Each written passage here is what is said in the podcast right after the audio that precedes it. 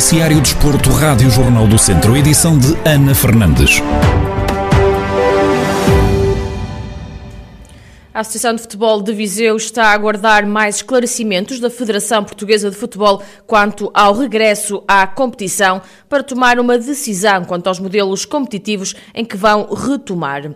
Previsto para voltar a ser possível a prática da modalidade a partir do dia 19 de abril, José Carlos Lopes, presidente da Associação de Futebol de Viseu, diz que estão a aguardar mais informações quanto à data em que as equipas podem regressar aos treinos. Nós, eh, os modelos ainda não, ainda não, não procedemos à sua aprovação porque estamos pendentes da, da data de início dos treinos que ainda não está confirmado quando é que podemos treinar. Eh, sabemos que podemos, eh, se as condições se mantiverem como até agora, pode, pode haver jogos de futebol e treinos a partir de 19 de Abril. Falta é clarificar se podemos treinar a partir de 5 de Abril ou não, ou só a partir de 19. Isso vai condicionar um pouco a nossa e a Federação está a fazer tudo para, para tentar que nós comecemos a treinar, a ver se, se é possível treinar ou não a 5. Isso depende, portanto, isso vai eh, mexer um pouco aqui com as nossas, eh, com as nossas decisões e, quando, e nós para tomarmos a decisão tem a ver um pouco com isso esperar mais uns dias para, para essa clarificação.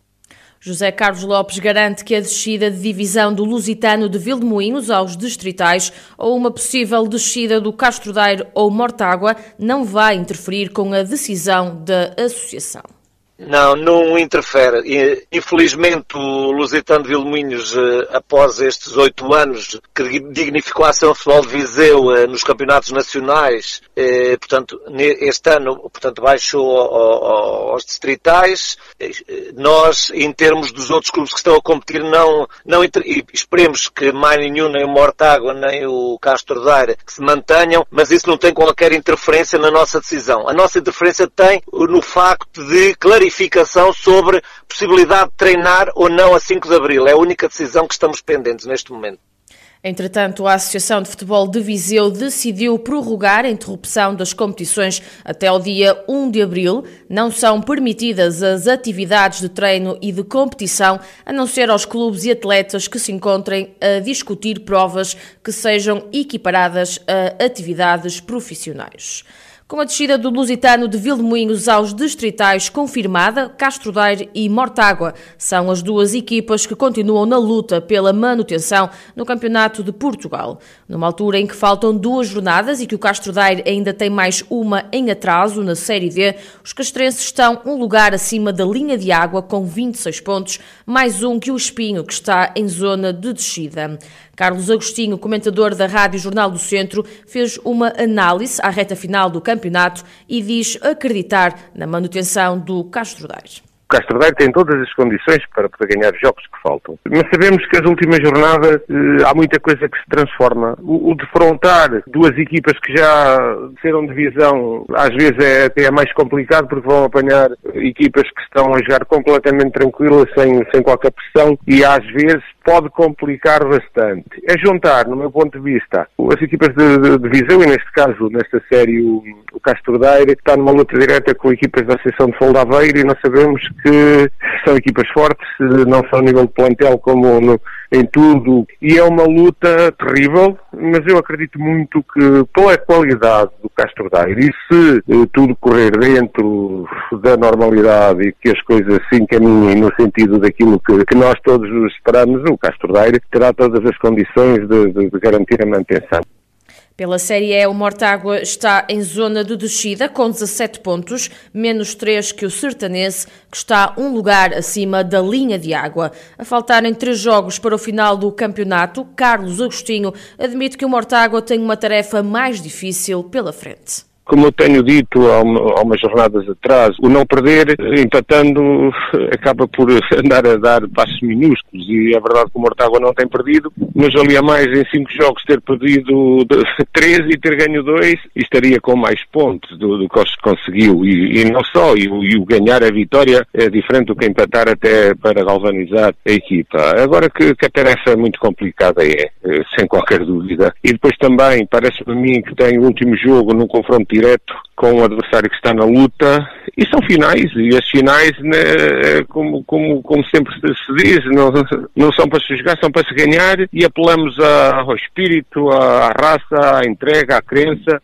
eh, da equipa de Mortágua para que consigamos eh, manter mais uma equipa no Campeonato de Portugal.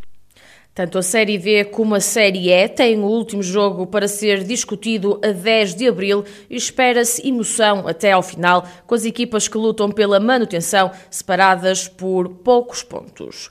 O plano de desconfinamento apresentado pelo governo, em que prevê que o futebol volte a ser jogado a 19 de abril, não contém informações quanto aos escalões de formação. Tiago Santos, coordenador das camadas jovens do Lusitano de Vildemoinhos, espera que seja possível retomar a atividade a 19 de abril, mas garante que ainda vivem no mar de incertezas estamos com alguma, com alguma expectativa de, de, poder retomar eh, mesmo no dia 19. Também não temos uh, certezas, né? como, como disse agora, mas esperamos uh, que sim. Seria, seria bom e seria importante os miúdos poderem retomar uh, a atividade e terem alguma, alguma normalidade no, no, seu regresso às, às rotinas, porque para eles também é importante, já, já perderam, já perderam muito, estando confinados perderam, perderam ainda mais, porque estão, estão sem rotina já há muito tempo. E para eles não, não, não é bom, não é bom fisicamente, não é bom psicologicamente, mas uh, estamos, uh, estamos com alguma expectativa que possamos começar uh, a partir do dia 19, mas temos que aguardar ainda mais um bocadinho para perceber se realmente vamos retomar ou não. Tiago Santos admite que tem tudo pronto para o regresso e lembra que isso não é um problema. A perda de algumas gerações de jogadores é a maior dor de cabeça do técnico. É assim, nós estamos preparados para começar eh, já amanhã, se fosse preciso. Eh, estamos preparados para retomar desde que paramos. Acho que a data, a data da retoma para nós não será um problema. O maior problema vai ser eh, este tempo todo de, de paragem. Estamos, eh, estamos há um ano e meio sem competir, basicamente, e uh, isso vai fazer com que inevitavelmente se percam, se percam gerações. Uh, não só não só o Lusitano, mas acho que todos os clubes vão ter, vão ter essa dificuldade em conseguir evitar a perda de, de gerações de talento. Porque isto vai ter repercussões negativas, ou pode ter, não é? Mas uh, estamos, uh, estamos com esperança que consigamos uh, motivar os atletas a continuar a sua prática desportiva. O coordenador da formação do Lusitano de Vildemoinhos defende que, caso regressem ao ativo, deveriam haver torneios ou jogos de treino para todos os escalões e explicou porquê.